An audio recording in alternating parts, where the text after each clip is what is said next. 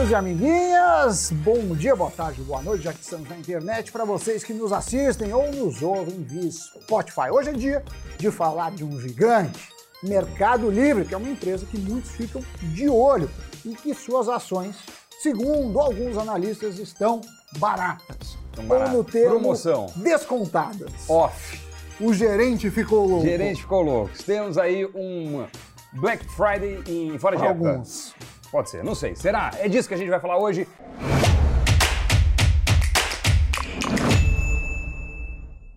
Foi durante a pandemia que o Mercado Livre viu seu negócio expandir, aumentar as receitas e suas ações darem um belo salto de 20 reais para 72 reais em janeiro de 2021.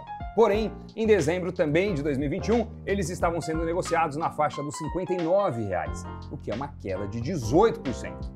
Esse movimento que vem acontecendo com a empresa de e-commerce, que hoje também atua no setor de pagamentos, concorrendo com o PicPay, entre outros players, é o mesmo visto nas ações de Magalu, Via e outras varejistas com foco no online. Para quem não sabe, o Mercado Livre é uma empresa argentina e, sendo assim, são negociados os seus BDRs aqui no Brasil.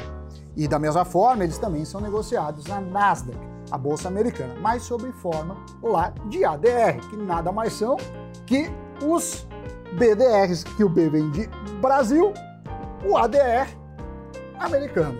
Estou falando isso tudo porque, segundo o levantamento da Economática, os ADRs do Mercado Livre são os ativos mais líquidos da América Latina, lá no grande irmão do norte tecnológico, conhecida como Nasdaq. Pois é, são negociados todos os dias uma média de 716 milhões de dólares apenas em ADRs no Mercado Livre. O papel teve um acréscimo de quase 39% em relação ao volume financeiro do ano anterior, 2020.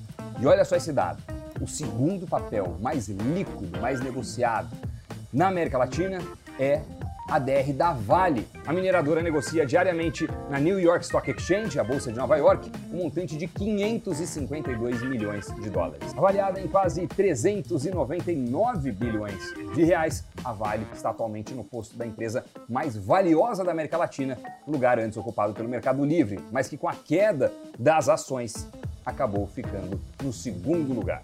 Essa queda das ações foi vista como injustificada pelo banco americano Citi, que em novembro apontou que as ações estavam sendo penalizadas tanto quanto as da Stone e PagSeguro.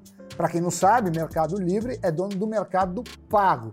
Os analistas sugeriram que, por mais que o ramo de atuação seja desafiador, com custos altos e grande concorrência, o Mercado Livre, ou ML, conhecido também, tem mais vantagens. Isso porque, olhando pelo lado operacional, o Banco Americano vê o Mercado Livre abrindo vantagem sobre os seus rivais na América Latina em termos de maior oferta de produtos, de serviços para clientes e compradores, além da logística. Já o Goldman Sachs não é tão otimista assim não, e vê o copo meio vazio nesse caso.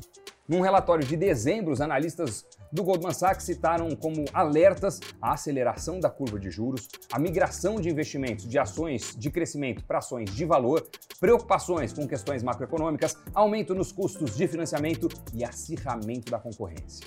Já o ponto positivo visto pelo Goldman Sachs foi que, depois do Mercado Livre ter recebido licença para atuar como instituição financeira por aqui, foi possível diversificar suas fontes de financiamento, passando a usar também a emissão de letras financeiras e CDBs, que costumam ser mais baratos do que FDICs e outras linhas de crédito. Tanto é que o BTG Pactual colocou os BDRs da companhia na sua carteira recomendada. Um outro dado interessante é que os recibos de ações do Mercado Livre foram os mais comprados pelos fundos de investimento brasileiros em novembro.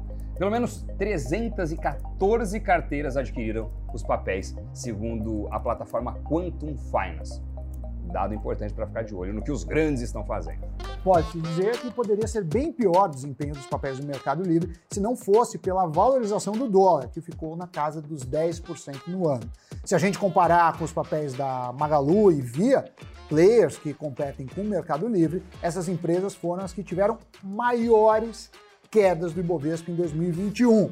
Estou falando de 74% e 72%, respectivamente. Então, analisar a estratégia dos fundos de investimento se expondo mais aos papéis MELI 34 pode indicar alguma coisa. É, e além disso, analisar que os ADRs do Mercado Livre são os mais negociados em toda a América Latina na Nasdaq também pode ser um indicativo de como os investidores americanos enxergam a companhia. Agora, vendo como o valor dos papéis está sim bem descontado, cabe a vocês que nos assistem avaliar se os fundamentos da companhia vão de encontro com as suas expectativas e com o seu perfil de investidor ou investidor. Aí você decide.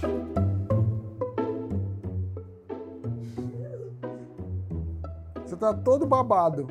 Dito isso, giro de notícias. Primeiro-ministro espanhol disse que pode ser hora de mudar a forma como se rastreia a evolução da Covid-19 para, em vez disso, usar um método semelhante à gripe devido à queda na letalidade. Segundo o El País, o governo espanhol está cogitando métodos alternativos de monitoramento, embora a Europa enfrente um aumento recorde de infecções.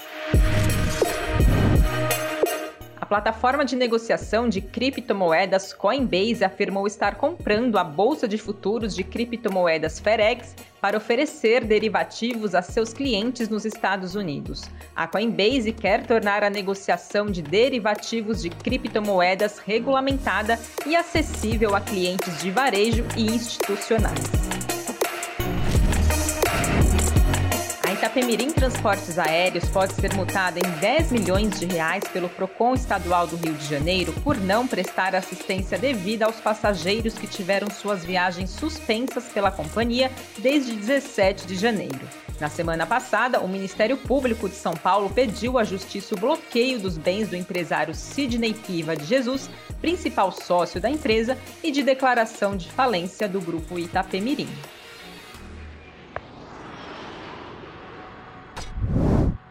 Notícia girada, Sunny Boy. Agora a gente se despede de vocês que nos acompanharam neste programa. Aquele abraço. Não se esqueça de deixar seu like, deixar seu comentário, se inscrever no nosso canal e a gente se encontra no próximo programa.